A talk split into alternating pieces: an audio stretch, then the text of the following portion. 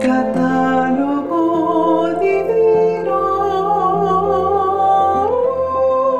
Para conocer la vida de los santos con las hermanas trovadoras de la Eucaristía.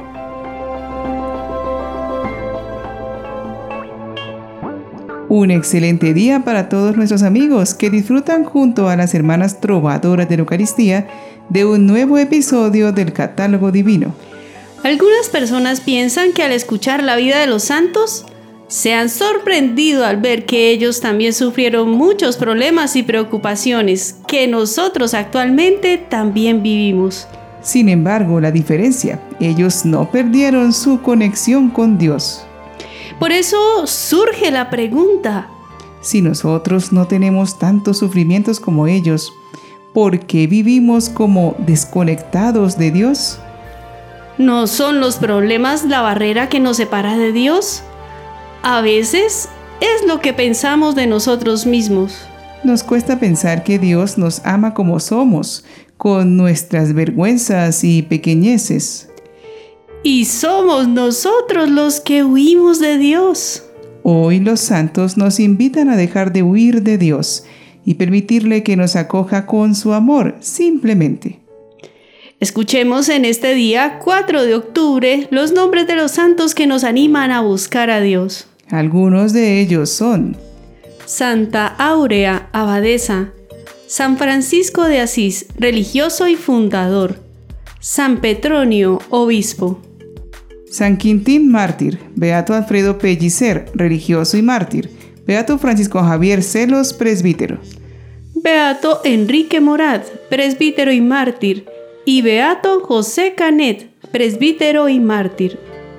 ¿Qué puede hacer un joven que tiene todas las expectativas de vivir su vida religiosa en medio del pueblo y se encuentra con un violento rechazo a la iglesia y sus enseñanzas? al punto que si quiere seguir diciendo que es discípulo de Cristo, morirá por hacerlo? Descubrámoslo escuchando la vida del beato Alfredo Pellicer. Alfredo era el nombre religioso del beato. Su nombre de bautismo era Jaime Pellicer Muñoz y nació en Belreguard, provincia de Valencia, en España, en 1914.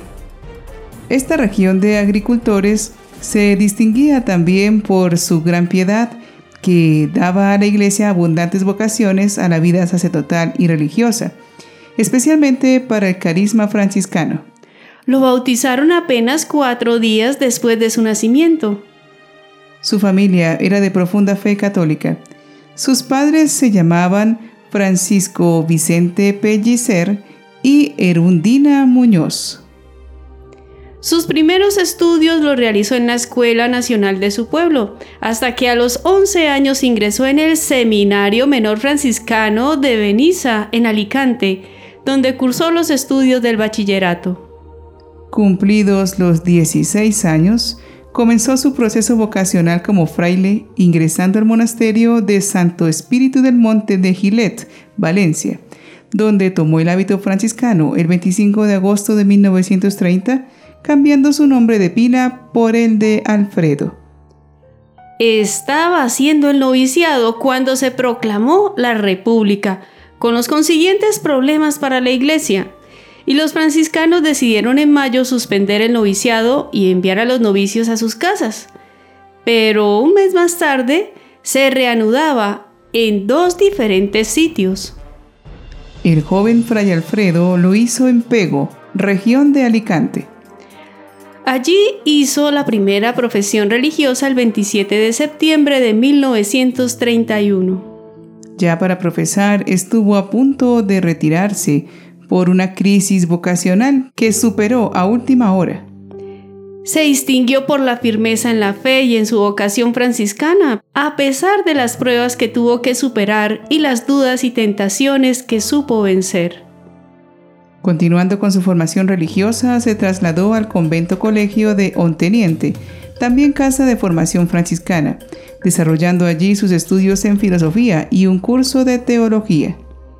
Ya se venían presentando en su entorno grandes ataques a la iglesia, generando gran desconcierto en medio de todos los creyentes, y sin embargo, Fray Alfredo deseoso de entregar toda su vida a la gloria de Dios, realiza la profesión solemne de sus votos religiosos en la fecha ya crítica del 5 de julio de 1936. A Fray Alfredo lo conocían pocas personas debido a su corta edad y viviendo apenas en su proceso de formarse como estudiante. Sin embargo, sus familiares y sus compañeros de formación dieron testimonio de sus virtudes y su convicción como católico y religioso. Estos testigos recuerdan que era de carácter alegre, simpático, cordial y festivo, optimista y buen compañero, respetuoso con los demás.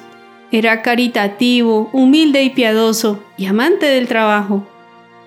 Además era ejemplar en el cumplimiento de sus obligaciones.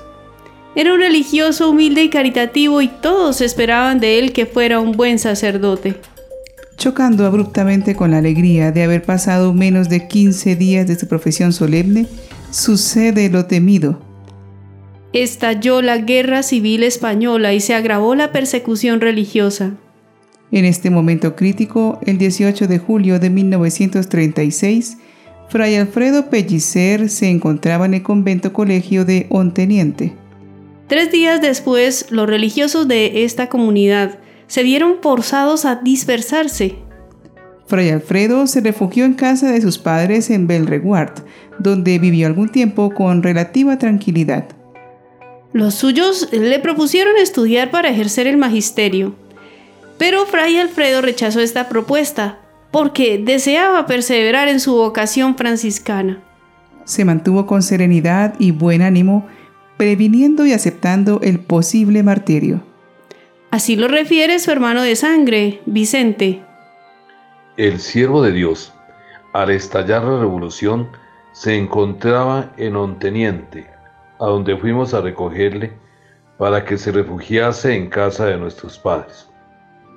No se escondió, por el contrario, nos acompañaba a nosotros al campo en donde, a pesar de nuestra oposición, trabajaba como uno de nosotros y eso lo realizaba rebosante de alegría y optimismo. En conversaciones con su madre le decía a Alfredo, Madre, ¿usted sabe la gloria que es ser mártir? ¿No tendré yo esa suerte? Sería mi mayor alegría. Como los demás pueblos de Gandía, también Belreguard sufrió duramente la persecución religiosa, pues fueron varias las víctimas, se quemaron las imágenes y objetos del culto y la iglesia parroquial quedó asolada. Llegó el día 4 de octubre de ese año sangriento de 1936. Fray Alfredo fue detenido. En el día de San Francisco estaban todos sus familiares reunidos para comer, pues Fray Alfredo les había pedido a sus cinco hermanos y a sus padres almorzar juntos en esa fecha especial Pasado el mediodía, llegaron los milicianos, atemorizando a todos los vecinos. Entraron a la casa de los Pellicer y entraron preguntando quién era el fraile. Antes que sus hermanos pudieran intentar defenderlo, Fray Alfredo se presentó y se identificó. Consoló a su familia y se fue con los milicianos. Fue conducido después de la detención al Comité Perseguidor de la Fe, Allí le hicieron halagüeñas proposiciones si renegaba de la fe, lo que Fray Alfredo rechazó siempre con firmeza.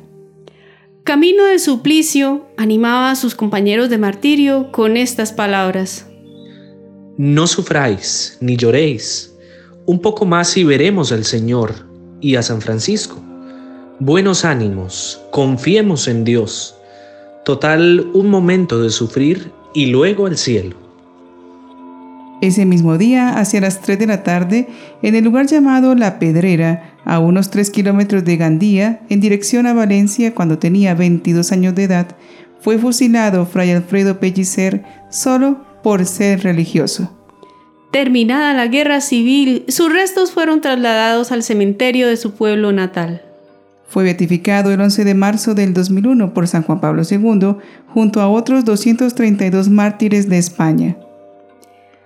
La iglesia encuentra a muchos jóvenes dispuestos a servir al Señor en medio de familias y parroquias que les animan a tener una vida sana y criterios basados en la fe para tomar sus decisiones. Les invitamos a orar para que todos seamos esos motivadores de nuestras vocaciones. Dios eterno, que este sea el día en que tenga la oportunidad de alentar una vocación religiosa. Ayúdame a comportarme de manera cristiana para que pueda dar el ejemplo adecuado, en particular a los jóvenes, que la sinceridad de mi oración y la preocupación por las vocaciones resulten en un aumento de obreros para Jesucristo. Por la inspiración de tu Espíritu Santo, que nuestros sacerdotes, diáconos, hermanas y hermanos crezcan en sus vocaciones de servicio a tu iglesia. Amén. Seguir a Cristo no excluye tener dudas en algún momento. Cualquier creyente se ve probado frecuentemente a saber dar cuentas de su fe. El beato Alfredo ante tantas presiones también se vio interpelado por la realidad, pero no se desmoronó en sus inquietudes. Más bien tuvo la valentía de creer que valía la pena seguir adelante y seguir a Jesús hasta las últimas consecuencias. Quedando atrás las dudas, solo quedó el amor y la paz. Después, el cielo. Beato Alfredo Pellicer Muñoz, ruega, por, nosotros.